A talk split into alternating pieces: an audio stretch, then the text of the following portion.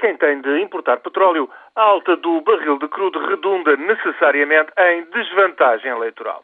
Não admira, portanto, que em ano de eleição presidencial, quer Barack Obama, quer Nicolas Sarkozy, sigam atentamente as reações dos consumidores eleitores ao encarecimento da gasolina e do gasóleo.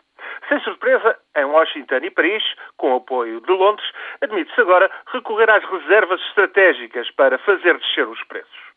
A justificação tem a ver com os riscos que a inflação dos combustíveis representa para uma recuperação económica pouco robusta, mas, de facto, é uma descarada manobra eleitoralista.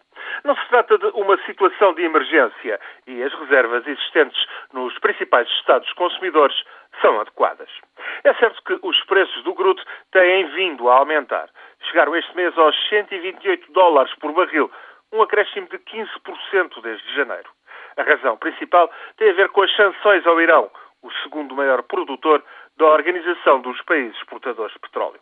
Logo a seguir, os mercados estão a antecipar que, num cenário mundial em que a produção e a procura andam resvés, numa situação destas, qualquer interrupção significativa de fornecimentos poderá vir a ter consequências graves. E aqui entra o Irão outra vez e a ameaça de guerra que este verão poderá vir a fechar o Estreito de Hormuz, um estreito por onde passa 17% do crudo à disposição dos consumidores.